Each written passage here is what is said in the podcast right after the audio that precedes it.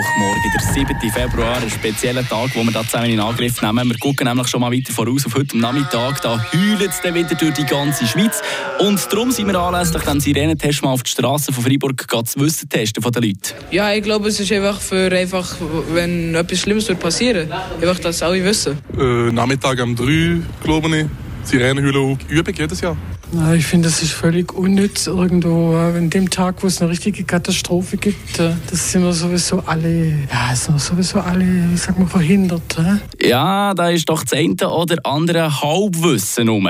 Fragen wir darum doch kurz schnell mal beim Experten nach. Eine Portion Wissen für einen starken Tag. Schlauere Tag mit Radio FR. Bei mir heute Morgen am Telefon verbunden der Pressesprecher vom Bundesamt für Bevölkerungsschutz, der Andreas Bucher.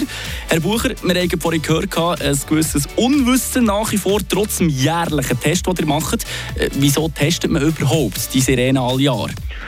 Wir wollen sicher gehen, dass sie funktionieren im Ernstfall. Also wenn man sie braucht, dass sie dann auch tatsächlich tönen. Und das muss man halt äh, periodisch testen. Und einmal im Jahr ist einigermaßen vernünftig.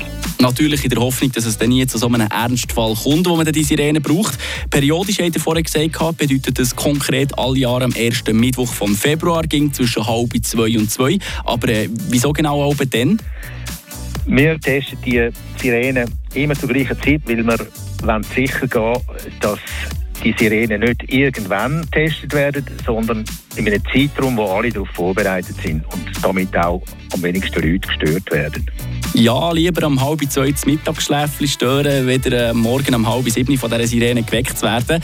Wie viel äh, Nachbearbeitung braucht der Sirenentest von heute voraussichtlich? Also, äh, wie viele Geräte sind alle so defekt? Ja, man kann davon ausgehen, dass äh, 97, 98, 99 Prozent der testenden Sirenen auch funktionieren. Und die, die nicht funktionieren, die müssen repariert werden. Also, so können wir garantieren, dass, dass auch wirklich alle funktionieren im Ernstfall.